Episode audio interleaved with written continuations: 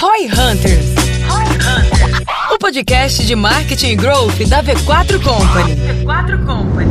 Aqui é Guilherme Lippert no LinkedIn e a minha expectativa para esse episódio é conseguir construir a minha estrutura de ABM na V4. Vamos ver se eles vão me ajudar com isso. Aqui é Denner Lippert no LinkedIn e a minha expectativa para esse episódio é tirar mais ROI do nosso time de outbound. Aqui é Sandro Carçava no LinkedIn. e a minha expectativa é conversar um pouquinho mais como a gente pode ajudar vocês atingirem as expectativas de vocês. Boa. Aqui é Denis Rocha, do LinkedIn e no LinkedIn. e a minha expectativa é falar um pouquinho com especialistas em vendas sobre o futuro das vendas, especialmente B2B, quais são as tendências, o que está vindo por aí. Boa! Afinal, o que é ABM, Deep Sales e o que isso tem a ver com LinkedIn? Neste Roy Hunters podcast, teremos a participação de Denis Rocha e Sandro Carçarva do LinkedIn. Conheça com estes especialistas em vendas B2B como eles geram parcerias de sucesso com uma estratégia chamada de Deep Sales. Saiba da importância do marketing de ABM para captar grandes contas, além de conhecer um universo de uma das maiores redes sociais do mundo, o LinkedIn. Ficou curioso? Então escute agora no Roy Hunters.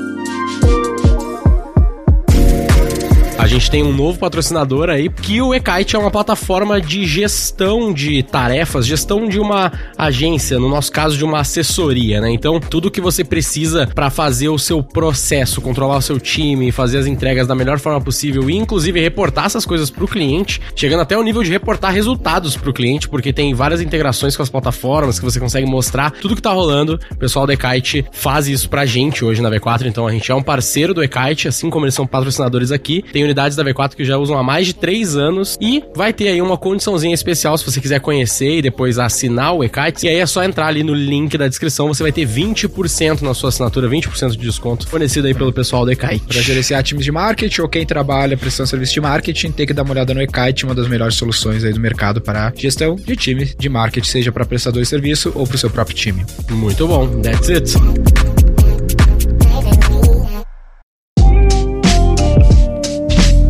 Sejam muito bem-vindos a mais um Roy Hunters Podcast. Vamos manter aí essa abertura de sempre. Hoje a gente vai falar um pouquinho mais de LinkedIn, como você já deve ter visto aí no título. A gente tá aqui com o Sandro e com o Denis, que dessa vez é o Denis mesmo, né? Porque o Denner todo mundo chama de Denis. É verdade, mas agora a gente tem um Denis de verdade na mesa. E, pô. Mas Denner é nome de craque também, né? É, Denner é nome de craque. Segundo, semente perdido. Segundo meu pai. É. é. Então sejam muito bem-vindos aí, obrigado pela presença. Se puderem se apresentar brevemente aí pro público. Obrigado pelo convite. Eu sou o Sandro, eu lidero a área de LinkedIn Sales Solutions para América Latina. Latina. E é um prazer estar aqui com vocês. Boa. Conversar um pouquinho mais. Boa. Os nossos Roy Hunters aí com certeza tem várias dúvidas de como é que tirar ROI de LinkedIn, né? É, exatamente. Vamos falar disso. Eu sou o Denis Rocha, eu lidero a área de grandes contas, trabalho no time do Sandro. Grandes contas na área de Sales Solutions no LinkedIn, a América Latina também. A gente cuida de toda a região do México para baixo, principalmente focado em grandes contas, mostrando ROI para elas. A gente vai falar um pouco disso. Boa. Eu tenho aí 20 anos de experiência em vendas, adoro esse assunto, podemos falar à vontade. Muito bom. Ô, Sandro Denis, eu sempre faço uma piada nas minhas palestras que eu mostro um case meu do LinkedIn lá de conteúdo, e eu falo que eu não tive ROI porque só tem profissional de RH desempregado no LinkedIn. O que, que, vocês me dizem aí, pô? Tô muito errado ou o quê? Eu, eu vou falar que, de uma certa forma, sim. né, a gente tem uma quantidade enorme de decisores dentro do LinkedIn, né? Quando olha, a plataforma hoje tem 950 milhões de usuários no mundo todo, o Brasil tem 65 milhões de usuários. Caramba! É, o Brasil é o terceiro maior país. É, e a América Latina como um todo, a gente tem em torno de 150 150 milhões. Então o Brasil representa hoje 40% do total da América Latina. Então, com certeza, tem mais pessoas do que Legal. RH e desempregado. É, não. Se você para pra pensar, 65 milhões de usuários, uma população economicamente ativa do Brasil de cento e poucos milhões. É, uma boa parte, né? É uma a, a grande parcela, e eu falo que com certeza 100% de quem tá na área de gestão, porque na população economicamente ativa você tem muita gente que não tem interesse de ter perfil do LinkedIn, porque tá em posições de, no mercado de trabalho que não Sim. faz sentido. Mas a galera de gestão né? A parte do blue collar, né? Desculpa, do white collar. É, tá todo mundo lá. Então, é, mudou muito, viu, Danny? Acho que não era uma percepção, né, Sandro? É, equivocada poucos anos atrás. Sim. O, o LinkedIn surgiu como um grande currículo online. É. né? Então, e por muitos anos, acho que essa visão permaneceu. Mas hoje é uma plataforma de interações e de negócios, né? É. Tem até aqueles memes, né? Que as pessoas se comportam de uma maneira no Instagram, de outra maneira no LinkedIn. Então, até a gente tava comentando ali embaixo sobre nosso próprio uso. Tem outra dúvida, né? Como é que, é, além da base de usuários, como é que é o dado de uso, né? Se essa galera acessa. A gente tava comentando ali fora, entre o time de marketing da V4, sobre o nosso uso pessoal. E eu uso bastante, porque eu gosto muito de acompanhar a cena de business em geral. E o feed é muito curado, né? A galera tem esse meme, né? A galera se comporta de uma maneira no LinkedIn. Então, tu abre o LinkedIn, tu sabe que tu não vai ver Meme. aqueles, aquelas indicações aleatórias do Instagram no teu feed de gato e coisa assim. Tu vai ver um conteúdo de negócios. Até tem uma editoria própria que mostra o top 10 notícias, que sempre é bem feitinho também, que é bem interessante. Então o Gui falou: Ah, eu não acesso tanto. Eu falei, eu até brinquei com ele, pô, então tu não te interessa tanto pro negócio. É. E aí o outro CMO nosso comentou, não, eu acesso bastante. Então normalmente quem tá muito afim de ver conteúdo de negócio, acessa mais, né? Como é que é esse acompanhamento dos dados aí de Daily Active Users, o uso da plataforma em si, né? Além de ser o currículo online. É, hoje a gente olha a plataforma, a gente consegue ver a quantidade de pessoas que acessam, obviamente, por semana, por dia, etc. Uma percepção que a gente tem é, ainda mais desse mundo de decisores, se você vai fazer uma reunião, eu tenho certeza que você acessa o meu perfil. Eu acessei o seu, por exemplo, para olhar. Sem dúvida. né? Então Sim. a gente tem cria esse hábito e esse feed é interessante, ele é diferente, é a plataforma de negócios mais confiável do mundo. E a gente, quando entra no mundo de vendas especificamente, que é o nosso mundo, você ainda consegue estruturar teu feed para trazer exatamente o que te interessa. Então acho que ele é um pouco diferente de outras redes sociais nesse aspecto, direcionado pro, realmente para o negócio. Né? Sim. É, o que eu ia falar também, você mencionou uma rede social diferente das outras. Sim, porque as pessoas sabem que o crachá delas, o currículo delas está ali no meio. É. Então elas têm, pensam mais antes de falar do que em outras redes, essa é a impressão que eu tenho. Mas uma outra coisa interessante que é o nosso comportamento na rede, né? Se você quer uma rede que te gere valor, é importante que você gere valor para a rede também, né? Legal. Então, assim, você tá adicionando pessoas à torta e à direita ali, sem pensar muito. Você tá aceitando tudo quanto é convite, ou sua rede tá limpa, tá com pessoas que você conhece, ou que você admira e que você quer seguir. Você tá publicando coisas relevantes para sua rede, de forma a se tornar uma fonte de informação, ou você quer só consumir informação dos outros. É importante ter uma estratégia para estar no LinkedIn, Sim. e cada estratégia vai ter um tipo de resposta diferente. Sim. Eu nunca aceito ninguém nas minhas conexões. Qual que é a diferença do cara se conectar e da pessoa te seguir? Ah, então, tem um modo Creator hoje que permite que você acione esse modo para que a primeira botão de acionamento ali seja seguir ao invés de conectar. Ah, Sim. como, é, Ah, como a é que eu sei se o meu tá assim? Ah, eu te mostro aqui. Porque eu tenho um, 1.200 convites aqui que eu nem Pois olho. é, assim, o interessante é você adicionar quem você realmente É, conhece. né, normalmente eu conecto com quem eu conecto. Eu conecto ativamente, assim. Isso. Você tem algum tipo de conexão, virtual ou presencial, né? Sim. Se não, é melhor que a pessoa te siga, ou mesmo que você siga a pessoa, caso você tenha interesse no conteúdo dela. Porque senão uma das grandes belezas da rede é. Ah, eu tô on aqui, ó. Creators Ah, Mode. boa. Então, assim, já é isso. É, isso, né? Exato. Você é Porque- novo? Não, já tem um tempinho. É? Porque uma das grandes belezas da rede é essa, assim, é por- se eu aciono, eu sou seu contato. Ah. E eu quero falar com o Gui. Fala, pô, você trabalhou com o Gui na V4, você pode me apresentar? Pô, não, na verdade eu não conheço. E- Aí você vai quebrando, a, né? Aí, para só. Fica estranho, né? Mas eu dei essa brincada aqui, mas, cara, eu tirei muito ROI do LinkedIn. Porque eu sou LinkedIn Premium há muito tempo. Uma coisa que eu sempre uso é pra ver as estatísticas de número de funcionários das empresas. Porque direto a gente tá negociando com um parceiro, com um lead ou a um concorrente, e a gente entra direto, direto. Tô quase assim, toda semana. Eu vou lá e ver como é que o cara tá evoluindo o número de funcionários. Pra quem tá nos ouvindo e não sabe, é só se o cara é Premium ele consegue ver isso, né? É. É, né? E aí eu vou fazer o meu jabá aqui, já que É. tá. Se você tem o Sales Navigator, que é a versão de, né, a plataforma de vendas, De vendas. você tem muito mais insights além do crescimento. Você consegue ter mais informação, que ainda é mais interessante para você entender melhor o teu prospect, Ah, teu isso é legal. cliente. É, então, pra quem não conhece, basicamente a gente tem um gráfico do crescimento do, ou baixo, né, do número de, De funcionários. Então a gente sempre usa isso como uma proxy de quão bem tá indo aquela empresa, né? Sim. Óbvio que não é, é uma proxy, né? Não é um, é um fato, né? Que significa que ela de fato tá ruim ou mal, mas a gente usa como proxy ali no nosso dia a dia. Como é que é a questão do ROI a nível de campanhas? Não sei o quanto vocês vão poder falar sobre isso, mas a gente vê que tem muita gente que tenta utilizar o LinkedIn com uma visão B2B, assim, né? Então, ah, eu, já que eu tenho os decisores, já que tem essa galera, eu consigo ter um filtro muito mais eficiente na hora de fazer uma campanha, porque eu posso segmentar cargos, segmentar empresas, enfim, várias segmentações que não tem num- numa meta ou algo do gênero. Porém, muitas vezes a galera se decepciona, né? Porque vai lá, vai rodar 3, 4, 5 mil de mídia, começa a rodar e é mais caro do que a média.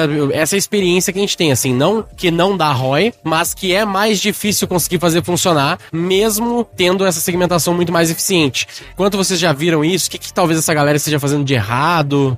É, uma- um detalhe aqui só pra colaborar pra vocês é que o LinkedIn Ads é um dos produtos, né? É. Isso, é isso que eu ia falar. Primeira coisa, eu acho que é interessante comentar que todo mundo conhece o LinkedIn.com, né? Que é a plataforma gratuita com 950 milhões de usuários que o Sandro falou. Mas o LinkedIn tem quatro áreas de negócio. O Premium, que você falou, que é para pessoa física, né? Assinante, pessoa física, que tem outras funcionalidades que o LinkedIn.com não tem. E tem três áreas mais B2B, que é Talent Solutions, que são todas a Talent Learning, tudo que fala com RH. As vagas de emprego, Recruiter. Recruiter, tudo que tem a ver com cursos, o LinkedIn Learning também tem vários cursos dentro do LinkedIn. Tudo que é pro RH tem, tá dentro dessa área de Talent Solutions, que é a primeira e a maior área do LinkedIn. Somos clientes também. É, vocês são clientes. Depois vem duas outras áreas, que são Marketing Solutions, você falou do Ads, e Sales Solutions, que é a área que a gente representa. Então a gente fala que Talent e Learning são ferramentas para montar equipes vencedoras. E Marketing e Sales é para você engajar com o seu cliente da maneira mais eficiente possível. Marketing, não saberia te trazer dados específicos de ROI, porque é uma área diferente da nossa. Depois, Sim, sim. inclusive, recomendamos falar com o pessoal de Marketing Solutions também, porque a plataforma está cada dia mais evoluindo. Em Sales Solutions, a gente pode aprofundar nisso daqui a pouco, a gente tem maneiras claras de medir ROI. Mas uma coisa interessante, Gui, é que a gente tem visto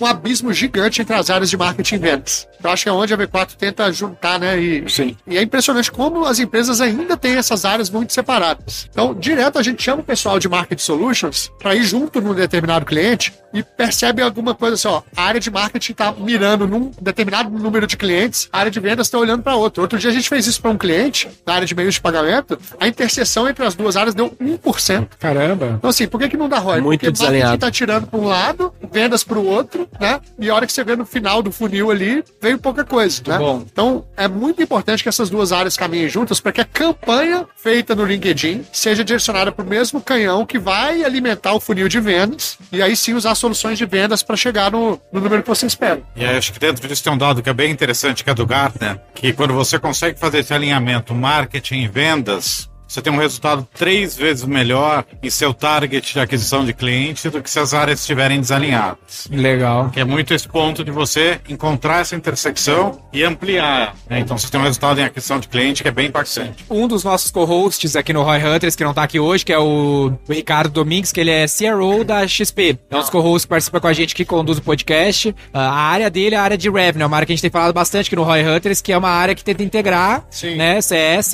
vendas e marketing, literalmente para conseguir corrigir esse problema que vocês estão falando, né? Mas junto a isso, tem um público, um tipo de negócio que tem mais benefício com a solução de vendas de vocês? Imagino que sim, né? Sim. E hoje eu vejo, tipo assim, anúncio do G4 aparece pra mim, que é um dos nossos co-hosts aqui também, e anúncio da Volkswagen, sabe? Sei lá, da BMW, que é um mais B2C e outro super B2B. É, a nossa área específica é muito voltada para a parte de B2B, né? Quando você fala nas soluções de vendas, elas são focadas em B2B. E aí, obviamente, você tem alguns clientes, por exemplo, um, um banco de investimento, alguém que procura um perfil muito específico e muito elevado, e que aí não é um volume, né? E sim um perfil específico. Imagina um, um private banking. Tá. Então aí o B2C tem um fit. Mas em geral, dentro das áreas de soluções de vendas, ele é B2B. Tá. Quando você passa para marketing, aí já é um pouco diferente. Porque aí você tem as opções de ser B2B ou B2C. Como você falou, eu recebo tanto uma propaganda específica para pensando como eu, empresa, cliente, ou eu, pessoa física, consumidor.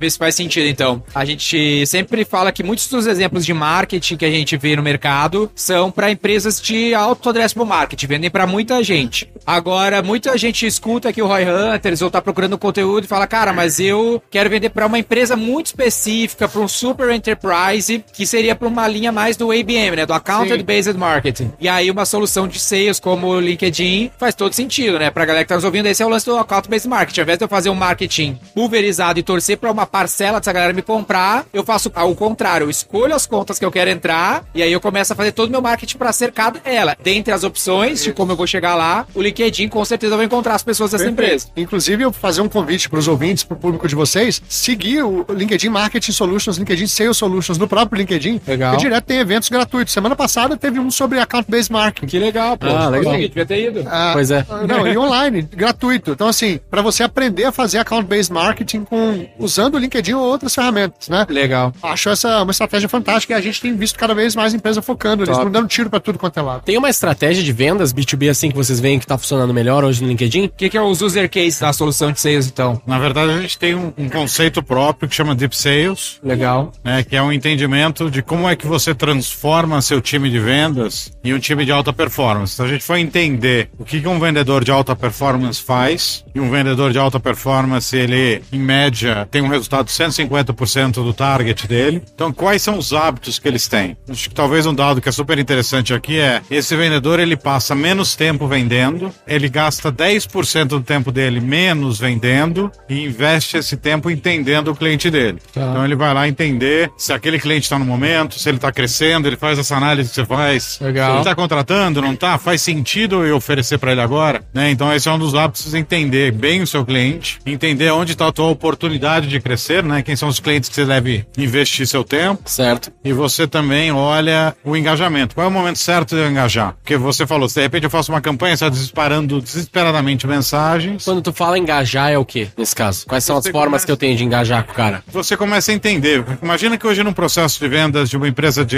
uma, uma- uma grande corporação, você tem uma média de 13 pessoas envolvidas na venda, na Tá. compra. Uhum. né? Então, eu vou ter que engajar com essas 13 pessoas, eu tenho que entender essas 13 pessoas. Então, engajar significa, eu vou lá ver o que, que essa pessoa está publicando, sobre o que, que ela está falando, qual é o interesse que ela tem, quais são os desafios que aquela pessoa tem. Ao mesmo tempo, eu entendo dentro desse setor qual é o desafio do setor como um todo. Então, eu começo a entender momentos onde essa pessoa está. Eu começo a gerar esse engajamento, faço um comentário na plataforma, falo, pô, esse artigo que você publicou é interessante, quer falar mais sobre isso? E aí eu entendo o momento certo para chegar naquele cliente e ser mais assertivo nessa receptividade Legal. do que eu disparar né, mensagens. Mensagem aleatória, sim. Exato. E aí, uma vez disso, também a gente observa aqui dentro da plataforma, a gente existe uma alavancagem muito grande que a gente chama de aliados estratégicos. Aham. né? Então eu quero chegar para falar com uma determinada pessoa. Quem é a melhor pessoa para me apresentar aquela pessoa? Pode ser alguém que já me conhece, que já trabalhou comigo, que já usou meu produto. Sim. Então você tem aí uma, uma estratégia mais assertiva. Eu acho que a única estratégia que o pessoal tenta fazer é a estratégia de ficar mandando mensagem. É. Eu vejo que é a primeira que o pessoal pega, né? Vou fazer uma lista de empresas e tal, vou usar o Sales Navigator aqui, vou começar a disparar mensagem. E aí, inclusive, tem cliente nosso que às vezes a gente comenta, né? Tá, por algum motivo tá falando disso do LinkedIn, e o cara fala, pô, velho, sinceramente, assim, quando eu recebo uma mensagem, 99% das vezes eu nem vejo, porque o Exato. cara sempre tem alguma coisa que eu preciso, alguma solução muito nova, mas assim, a maior parte das vezes eu nem vejo. E de fato, isso que você tá falando, Sandro, de conseguir interagir com aquelas, não só um stakeholder, mas vários stakeholders, e interagir não só através de tentar enviar uma mensagem aleatória pro cara tentando vender alguma coisa, mas sim se interessando pelo conteúdo, se interessando pelos assuntos que aquele indivíduo mesmo tá falando, é um formato bem interessante Então, você para de- pra pensar, o, o vendedor de antigamente, quando você pensa num grande vendedor, era aquele que ia pra porta do cliente no dia anterior pra conversar com o porteiro do prédio, entender o que, que os executivos gostavam, né? Qual era o perfil deles, qual que, que essa empresa está contratando. Ou seja, é um vendedor que se preparava muito para aquele momento de estar com o cliente. O que o LinkedIn está propondo agora é a automatização disso. Então, por exemplo, você perguntou o que é engajar na hora certa. Vamos supor que você é uma lista de 100 empresas de tecnologia para prospectar. Você vende CRM, tá? Tá bom. Todas têm fit, tá? O- A sua área de inteligência de vendas já fez um bom trabalho, que é um dos comportamentos é esse, fazer um bom trabalho antes. Muita gente não faz, pega uma lista lá gigante e sai falando aleatoriamente. Partindo do pressuposto que você fez esse primeiro trabalho de fazer um filtro, você tem 100 empresas para começar a falar. Por onde eu começo? O que a gente chama de momento certo de engajar, vamos supor que uma dessas empresas acabou de contratar um concorrente seu, um contrato de 3 anos. Tá. Ela não vai estar no momento para falar com você. Ela só vai Sim. pensar em CRM daqui a três anos, né? No Sales Navigator agora, no LinkedIn, a gente consegue falar da indícios de interesse. Por exemplo, no caso da V4. Quem está seguindo a página da V4? Legal. Quem está interagindo com os vendedores de vocês? Aceitando os convites de conexão, respondendo e-mail? Quem está entrando ativamente na página de vocês ou na webpage via link do LinkedIn? Agora, isso no nível empresa. Agora a gente está indo para o nível produto. Quem está buscando no LinkedIn palavras-chave, produtos que vocês vendem? E eu te entrego, ó, estas empresas têm um potencial maior de querer falar com você do que outras que não estão procurando nada disso. Sim, E isso aumenta muito a sua chance de ser bem sucedido na sua abordagem. sim. Mas aumenta a chance. O tipo de abordagem, como o Sandro falou, faz muita diferença. Se você é uma pessoa que tá ali, salvou aquele lead, tá interagindo, tá vendo os posts que ele faz, né, o Denner, quem quiser vender pra você, se você é ativo no LinkedIn, como você falou, Sou. se a pessoa te chamar pra falar de um assunto que você postou, a chance de você responder é muito maior do que ela falar. E aí, Modelo man, tem uma uma né? solução Olá. aqui pra você. É, tem uma solução maravilhosa para o seu negócio, É. porque você sabe que é totalmente spam, né? Sim. Então, entender o perfil, entender o momento de engajar e tem uma abordagem personalizada, a chance de, de sucesso é muito maior. Talvez eu possa estar exagerando aqui no conceito, mas é quase como quando tu faz isso no, no dia a dia, né? Porque é muito mais fácil eu conectar com um empresário ou, ou com um prospect que eu tenho aqui, só que eu fazer isso através de um happy hour ou fazer através de um de algum local que a gente se conheceu como um podcast, por exemplo, que é muitas vezes o que acontece aqui. Aham. A gente convida alguém que a gente, pô, acha o cara interessante, viu no LinkedIn, o cara tem um puta currículo legal e tal. A gente traz o cara, conversa, tem uma baita conversa, dá uma, duas semanas, um mês, o cara fala, pô, velho, lembrei de vocês, precisando de uma solução aqui Exato. Do que se eu tivesse tentado vender pra ele aleatoriamente, É, o né? Eu me conectei por um assunto em comum e depois, por acaso, fez Eu sentido eu surgir um que A processo. galera né? erra muito no gancho, né? Da iniciação da conversa, porque as pessoas direto recebem aqueles e-mail, Sim. que sei lá o que, que é, eu acho que é um. É um, é um tipo de anúncio, é um tipo de tipo de anúncio E-mail é no, no uma LinkedIn. comunicação direta dentro da plataforma do LinkedIn. Mas ela é paga? A pessoa paga pra mandar? Porque Ah, eu recebo mensagens o pago, que né? elas entram como um e-mail, que ela entra tipo uma tag, que eu já vejo que é um spam. patrocinado, é. Não, É, tem, tem, tem- tem os quando ads, é né? patrocinada porque é... Que daí o cara já dá uma ignorada. É Aqui, ó, e-mail. Patrocinado. E, e aí os outros é normal. Isso, aí um vem isso. e-mail, outro é normal. Eu sei que a gente fala de um frame que é sempre aquisição, retenção e monetização. A gente tenta fazer as coisas assim. Então eu vejo que às vezes a galera, talvez, vai usar o Sales Navigator e vai tentar fazer um pitch direto. Ah, eu tenho um RP aqui pra ti, não sei o quê. Ao invés de tentar criar alguma coisa que vai adquirir, reter, pra depois monetizar. Exato. O Roy Hunters, pra nós, muitas vezes é isso. A gente convida um CMO, um head marketing. Cara, vamos gravar um podcast com nós, esse podcast é maneiro e tudo mais. O cara, pô, vamos. Porque a gente cria um relacionamento, o cara gosta da gente, depois a gente vai vender algo pro cara. Eu Aí nem. vem no ponto, eu- né, que a gente percebeu do comportamento dos vendedores de alta performance, você foi no ponto certo. Antes a gente prospectava, vendia e criava relacionamento depois. É. O vendedor Criava de alta performance per- percebeu que é o contrário. Você cria relacionamento antes, depois você ganha o direito de vender para aquela pessoa. E, a- e dependendo Faz do, sentido, né? E dependendo da empresa, da complexidade do produto, demora um tempão, né? Pra te fechar uma venda do momento que tu iniciou o relacionamento. Sem dúvida, sem dúvida.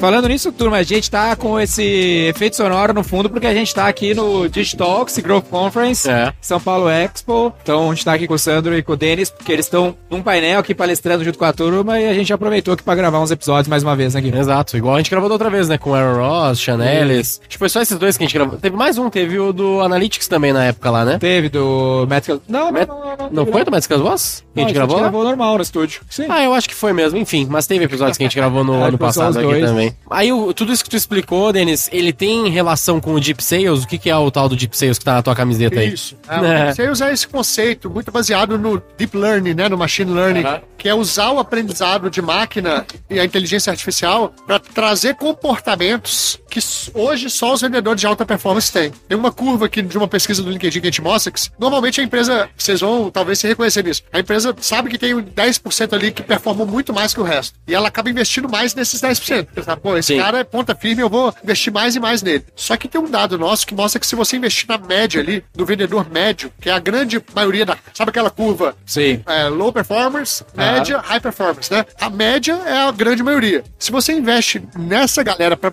empurrar a performance deles 5% para frente, você impacta em 70% o resultado do seu negócio. Porque você tá, ao invés de São investir. mais, né? São Tipo mais. longa mesmo. Exatamente. Então, o Deep Sales ele quer trazer esse comportamento dos high para toda a organização, usando inteligência artificial, big data, etc. Né? Então, a gente usa toda essa grande plataforma de dados que é o LinkedIn, não só de usuários e empresas, mas principalmente da interação entre eles, como eu falei para vocês. A gente conhece todas essas interações, obviamente, com todas as proteções de dados e tudo mais, mas a gente sabe quem tá falando com quem, a gente sabe quem curte a sua página, a gente sabe quem tá interessado no seu produto. E com isso, isso é uma coisa que os high performers naturalmente fazem. Ele, como o Sandro falou, gastam menos tempo vendendo e mais tempo pesquisando. A imensa maioria, vamos ser realistas, tem preguiça disso. A imensa maioria entra na reunião ou entra na página da empresa que ele vai fazer a reunião 10 minutos antes só para ver do que, que se trata. Sim. Verdade. Então, o que a gente Pra não quer... chegar totalmente verde. Exatamente. aí, Às vezes chega ainda, né? É. Mas lá, lá na V4 a gente trabalha com aquela divisão do trabalho do BDR que só faz a prospecção, Certo? levanta, consegue levantar a mão do cliente, ele joga para um closer.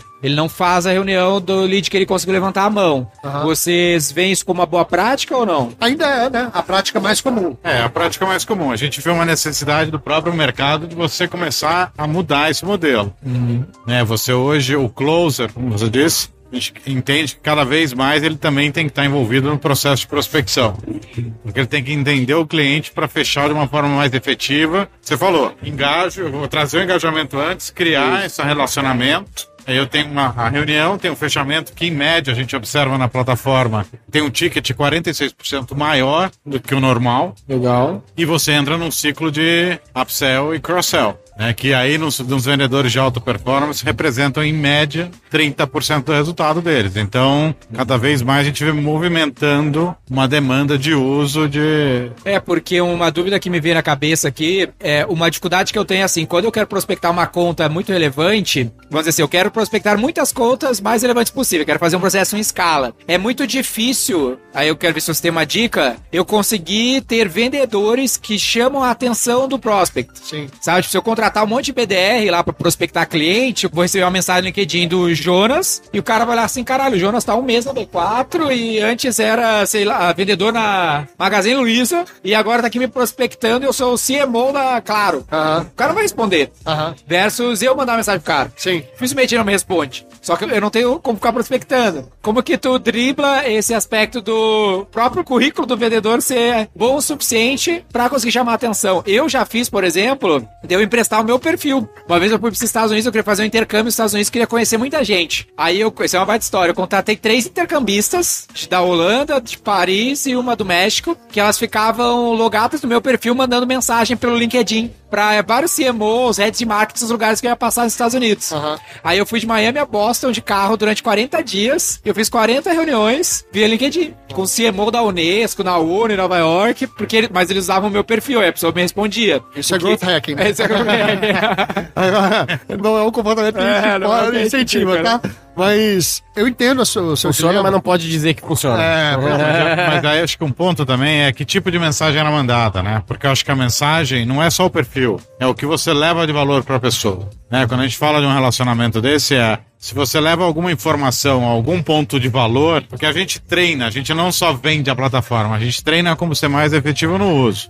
Então, provavelmente, essas intercambistas, nesse processo É. que você teve, elas tinham uma mensagem assertiva que deve ter sido alinhada com você, que é: eu quero encontrar com você por esse motivo, esse motivo, esse motivo. Então, a pessoa também tem uma tendência maior a responder. Não, E eu- ela tava apoiada no meu currículo, né? Porque ela tava mandando pro meu exato. perfil, né? Não, o Sales Navigator tem uma ferramenta para escalar esse processo que chama Team Link. Então, assim, todo usuário do Sales Navigator, ele conhece, se você instalar o Team Link, ele conhece toda a rede da empresa inteira. Então, assim, você pode ter BDRs prospectando e vendo, pô, da minha lista de 100 empresas para prospectar hoje, 40 são contatos do Denner. Legal. E aí ele usa o Team Link para fazer, já prepara a mensagenzinha Ghost para você. Fala assim, Denner, me apresenta pro fulano de tal aqui. Ah, legal. E aí você já aciona a sua rede pra marcar essa reunião. É muito legal, cara. Agora, eu entendo esse desafio. O desafio de escalar a prospecção de qualidade é, complicado. O, o né? ideal é que também tu pense muito qual é o perfil do Hunter ali, do BDR que tu tá contratando, né? É. Senão- E- E aí é onde a gente vê esse modelo cada vez, vamos chamar de híbrido, É. né? De PDR com o próprio AE funcionando cada vez melhor. Você ter uma ideia, no, no LinkedIn, o nosso modelo, o AE, o Closer, ele é responsável por 60% dos leads dele mesmo. Prospecção. Ele mesmo gera.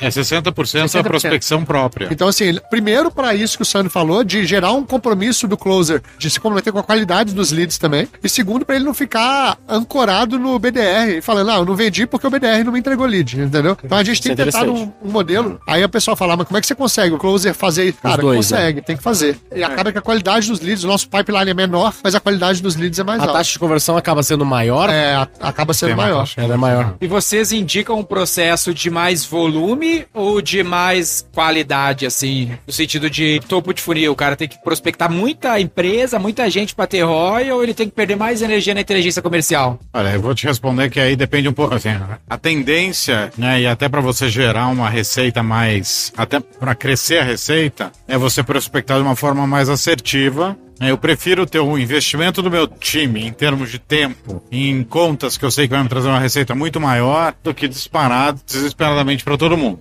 Vai muito do perfil do cliente, mas em algumas situações você tem que encontrar o ponto ideal. Um pouco de volume também é importante, né? Mas a gente entende que cada vez mais. Existe um equilíbrio, um ponto médio. É, mas cada vez mais a, a prospecção de alta qualidade ela faz diferença. É o que você falou. A pessoa tem uma tendência a conversar com você muito maior do que com o BDR. né? Então, é, É, então é. faz sentido encontrar esse momento de intersecção aí onde você tem um volume melhor do lead. E vem muito de novo a relação marketing-vendas, né? Talvez direcionar um canhão de marketing para um, um universo maior, para que você possa chegar em vendas já num, funil muito mais assertivo. O Rodrigo Pinto, que estava com você ali no painel agora, né? que tá VP de vendas da Oracle, iniciou esse movimento lá na RD, eu lembro, há tempos atrás, de mudar o canhão e fazer vendas e marketing olharem para a mesma direção. Porque muitas empresas ainda não têm isso, gente. Ainda, o que, que é o lead qualificado para o marketing? O que, que é o lead qualificado para vendas? Essa, toda empresa que eu passei tinha essa discussão, né? Sim. O marketing, mas eu te entreguei 100 leads qualificados. Não, pô, mas pra mim não era qualificado. Então, o que, também o que, que interessa o marketing entregar 100 leads qualificados? Pra que, que isso serve, né? Sim. O que interessa é o- a receita que vem lá no final, né? Então, como que a gente pode direcionar os dois para a mesma direção? O marketing olhando de maneira mais ampla e agora o marketing até entrando em ABM de maneira mais afunilada para entregar uma coisa mais certeira Nos comercial. nossos casos lá, a gente vê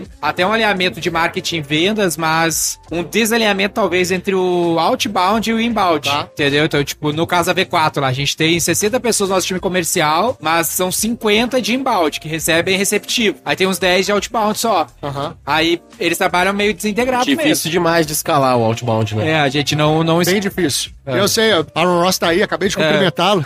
Eu, eu trabalhava na HSM e a gente publicou o livro dele no Brasil, 2016. E o modelo dele funciona e funcionou bem por muitos anos. É. Mas a minha percepção é que tá na hora de dar uma revisitada nesse modelo, né? Porque primeiro que tá todo mundo fazendo a mesma coisa. Ah, Então é isso que você falou. Todo dia a gente recebe e-mail igualzinho ou e-mail aham. Igualzinho, com a mesma estrutura. Aí aquela estrutura de follow-up. Ah, você não respondeu meu último e-mail. Ah, estou com saudade. Ah, Nossa, eu recebo muito isso Ah, nos é. e-mails mesmo. que é o modelo do Receita Previsível, né? De um outbound que funciona. E funcionou por muito tempo. Mas como que a gente pode revisitar esse outbound agora? Sim. E a gente acredita muito que é nesse modelo de criar relacionamento primeiro, de criar valor antes de tentar capturar valor, né? É, é que é um trabalho muito complexo também de a nível de volume, né? No sentido de que pra tu conseguir, tipo, a skill que o cara precisa ter pra poder gerar valor pro empresário, ele tem que ter uma skill social muito boa também, ter um Então, talvez não conectar BDR, bons né? pontos, é, não necessariamente ser um BDR. Eu vejo que pra ABM isso faz muito sentido, do próprio closer, o cara que vai fechar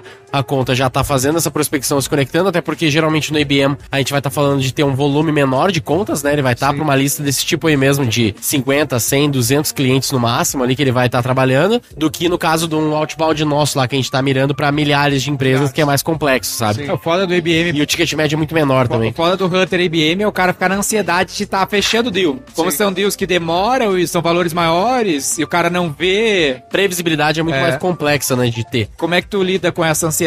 Pá, não tá fechando, tá fechando, parece que não tá dando ROI. Parece que o cara não tá fazendo nada, né? É, exato. Claro que você tem que medir o input, mas enfim. Não, Mas aí são clientes diferentes, né? É. Então também tem um entendimento de quem tá do líder de venda entende isso. Por exemplo, eu sei que o meu ciclo de vendas é X versus ciclo de venda de um outro produto ou serviço, que pode ser muito menor, ou inclusive maior, depende da complexidade, do valor, etc. Eu Acho que parte da gestão desse momento da, Aham. do, do BDR ou do próprio né, closer que seja, é também ter uma, uma sequência de eventos muito clara. né? Então, o que, que eu tenho que fazer dentro desse meu ciclo de vendas para que dê certo naquele período? E aí você também tem que ajustar as metas, cotas e tudo isso dentro do negócio que você tem. Sim. Porque se eu dou uma cota para ele que ele tem que cumprir versus um negócio que o ciclo de vendas é muito maior, Sim. aí você gira uma frustração enorme, né? Então não tem sentido. É, o que a gente fala, o Gui até mencionou rapidamente, a gente fala que às vezes o que vai ajudar é tu focar nas métricas de input. Né? Às vezes a receita não é a métrica de sucesso, entre aspas, né? Porque tu não controla a receita, entre aspas, aqui tô vendo aspas pra galera que tá ouvindo não vendo. O que a gente quer dizer com isso? Pô, como demora muito, né? E tem vários fatores vão influenciar o fechamento do deal. Deixa eu controlar, por exemplo, quantos contatos ele tá fazendo, quantos engajamentos Quantas tá conexões ele teve, quantos Vamos dizer que engajamentos. o- a minha métrica de engajamento é conseguir CMOs que participem do Roy Hunters. Aham. Pô, então quantos CMOs participaram do Roy Hunters esse mês? Pô, dos quatro episódios a gente conseguiu dois novos CMOs. É, das minhas, das minhas 100 contas aqui, quantos que eu consegui levar num evento, levar no Roy Hunters, fazer alguma Porque isso em conexão. algum momento vai, né, cada um no seu prazo, né, vai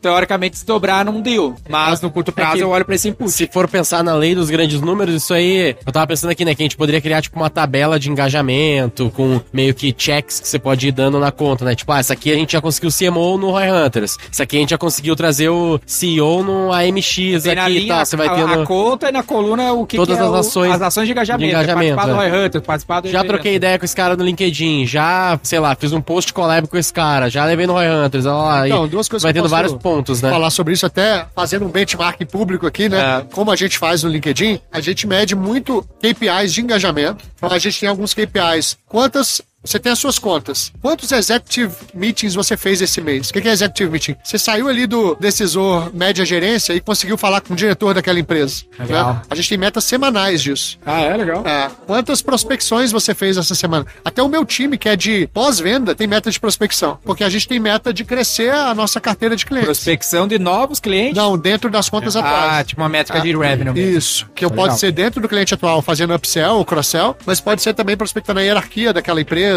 né? Ou no nosso caso, América Latina, eu tenho um cliente no Brasil, mas eu não vendo pra ele ainda no México. Top demais. É. Cara, esse é um lance que a gente criou agora e é muito ROI mesmo. É, Que exatamente. prospectar dentro da mesma Dentro base. da mesma base. Então, a gente tem essas métricas que a gente faz parte da nossa reunião de venda semanal. Exatamente isso. Você falou uma coisa maravilhosa. O revenue eu não controlo. É. Eu não forço o cliente a Ele é assinar o o contrato. output, ele não é o input. exato. É. Agora, o input eu controlo, né? Quem fala isso é o livro da Amazon Work Backwards. Ah, ele legal. fala revenue é output, tu não controla a receita, tu Aham. controla os inputs. É igual o ROI, né, velho? Não tem como se mexer no ROI de alguma coisa. Você vai mexer em várias outras coisas que movimentam o qual ROI é lá o na frente. input que vai mais Mas, impactar exato, no output. Exato. Exatamente. É entender quantos inputs e quais inputs vão impactar o output. Vai impactar mais ou, menos. E aí, outra coisa, né? A gente também tem um planejamento que a gente faz todo início de ano. Nosso ano fiscal é de julho a junho. Então a gente já tá no primeiro quarto do ano. Todo julho a gente faz um planejamento, a gente chama de Territory Account Planning, muito certinho, metodológico.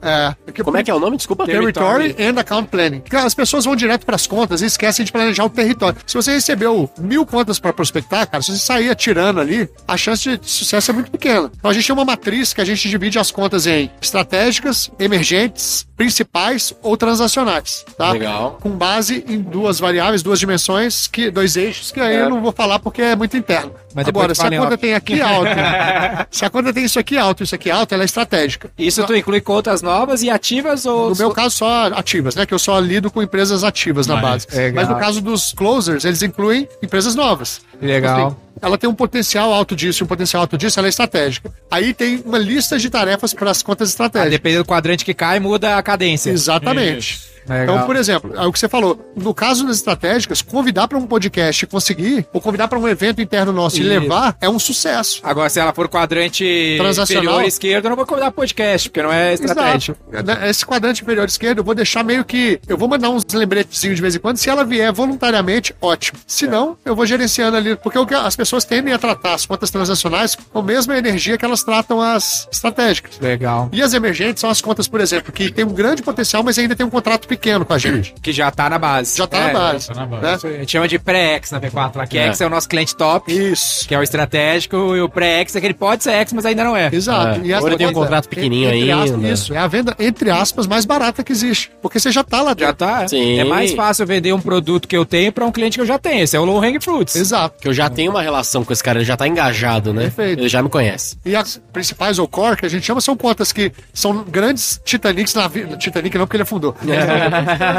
Transatlânticos, assim, estão navegando bem e não tem muito pra onde crescer ali, mas se você perder, ferrou, entendeu? Se der churn, vai atrapalhar o seu. Essa é tem que core. ter uma Essa é atenção. core. né? Puta, faz muito sentido, né? Faz sentido pra Cara, eu caralho. visualizei vários nossa, encaixando nisso aí. É, não, Então, total. pra cada quadrante, tem que ter uma estratégia. Não dá pra você tratar todos com a mesma estratégia. Sim, com certeza. E vocês têm times que trabalham de cada uma dessas ou os caras acabam também trabalhando em múltiplos quadrantes ao mesmo tempo? Múltiplos. Cada um tem a sua carteira. A sua tem- carteira tem seus quadrantes. Essa, a carteira tem a divisão, mas não necessariamente tu tem pessoas por divisão. Isso, exatamente. Entendi. E, e aí a pessoa tem que ser, tem que fazer esse planejamento, revisitar esse planejamento. O, o quadrante é a ferramenta do indivíduo trabalhar a sua carteira. Isso, Sim, sim, sim. É a ferramenta. Exatamente. Não é a organização legal. da empresa. Sim. Puta Foda, fudido. Muito Pô, eu legal. tenho um milhão de dúvidas, acho que a gente tem que marcar um outro lá no LinkedIn presencial, Gui. Vamos fazer um na, na próxima e aí a gente pode trazer também a galera da parte de marketing, né? Pra falar também. um pouco disso pra mídia e tal, que o pessoal sempre tem Tem essas muita dúvidas. coisa em comum, apesar de vocês serem azul e a gente ser vermelho. É, eu vou ter que trocar aqui as cores pro vermelho já. É. A gente tem um estúdio lá, vamos fazer lá Vamos, também. pô. Pô, legal pra caramba, vamos fazer sim. E a galera que tá nos ouvindo aqui quiser saber mais, como é que faz pra falar com a turma aí, conhecer essas soluções especificamente? Pode se conectar com a gente no LinkedIn, obviamente. Olha aí. E a gente vai ter o maior prazer em responder e conversar mais. Boa, os Denis nomes. Rocha, tô no LinkedIn como Denis Rocha. E-mail derrocha.linkedin.com. É Sandro Carçava e o e-mail é scarçava.linkedin.com. Então, se a galera precisar de ajuda pra fazer mais vendas através do LinkedIn, é com vocês que eles falam. É isso, Com o né? maior prazer. Boa, perfeito.